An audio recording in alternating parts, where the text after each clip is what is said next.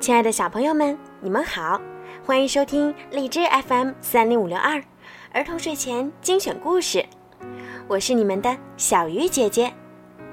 今天的故事呀，要送给来来小朋友，今天是你的生日，爸爸妈妈和妹妹一起祝你生日快乐，每天都能做快乐的自己。小鱼姐姐也要把最好的生日祝福送给你，愿你开开心心。健健康康、平平安安每一天。好啦，现在我们就一起来听今天的故事。我想去海边。今天的早饭有点迟了，猫爸爸正在忙着，而丽丽呢，一直盯着窗外看。她在数外面的屋顶和烟囱，接着。他又数了数正在冒烟的烟囱，还有那些停在上面的海鸥。早饭好了，猫爸爸说。可丽丽压根儿没听见。他正一边忙着撒面包屑，一边喊着：“来呀，海鸥，来吃吧！”你在干什么呢，我的小丽丽？我们这儿可没有海鸥。海鸥都住在海边呢，猫爸爸说：“那我们干嘛不住到海边去呢？”丽丽很想知道答案，因为我们已经住在这儿了呀，而且住在这儿也很开心，不是吗？嗯，我想是吧。丽丽说：“可这里没有大海，这真是太可惜了。”一想到这儿，丽丽就开始伤心起来。猫爸爸可不忍心看着丽丽伤心，他能为丽丽创造出一片海来，这对他来说太容易了。他在画架边坐下，用画笔蘸了点灰色，又蘸了点深蓝色和海绿色。丽丽走过来一看，眼泪马上掉了下来。你画的一点儿也不好，大海根本就不是这个样子的。那它是什么样子的呢？猫爸爸问。丽丽开始描绘起来。首先，那里有片海滩，还有沙子，太阳照在海面上。嗯，大家吃着冰激凌，但把蛋筒省下来留给海鸥吃。因为没有人喂它们，它们总是饿肚子。真的吗？原来大海是这个样子的。猫爸爸点点头说：“我也好想去海边看看呢。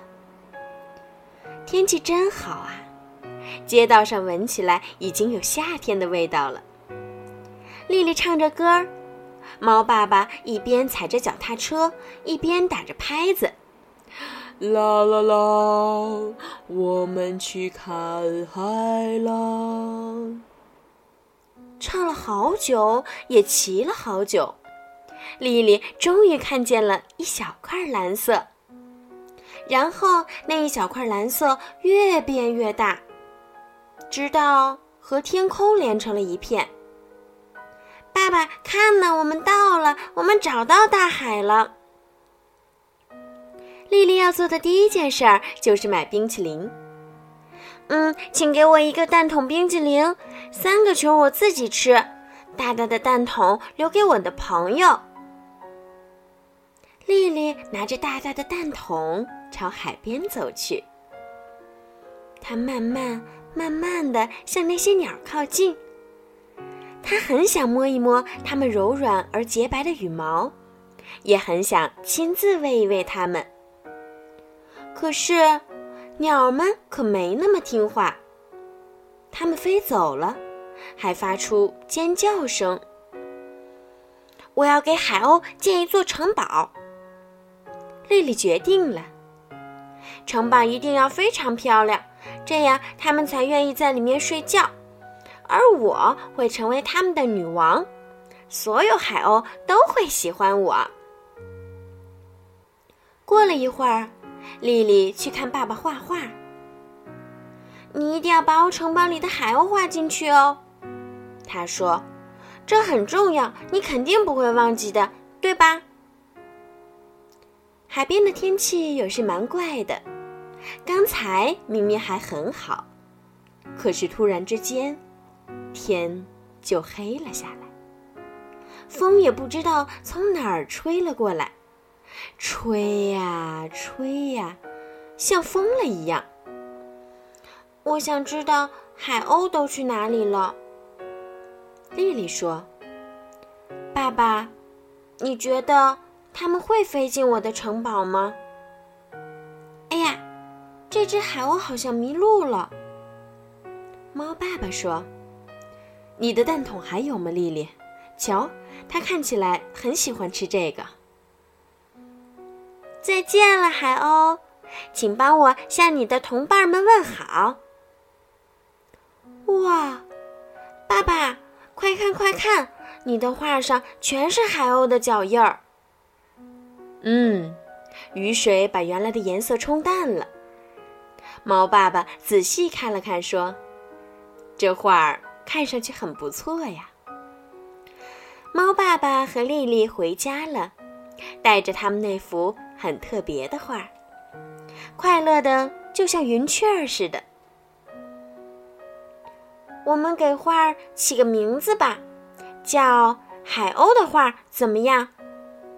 丽丽说：“因为这是海鸥画的呀。”哪有这么夸张？猫爸爸不同意，海鸥只不过踩上了一些脚印而已。对呀，可它们踩的刚刚好呢。丽丽说：“这可真是……”太美太美了！好了，小朋友，今天的故事就讲到这儿了。如果你们喜欢听小鱼姐姐讲故事，也可以让爸爸妈妈加我的微信，定制属于你们自己的专属故事。同时，也请爸爸妈妈动动手指，多多帮小鱼姐姐转发，让更多的小朋友能够听到小鱼姐姐讲故事吧。好了，孩子们，晚安喽！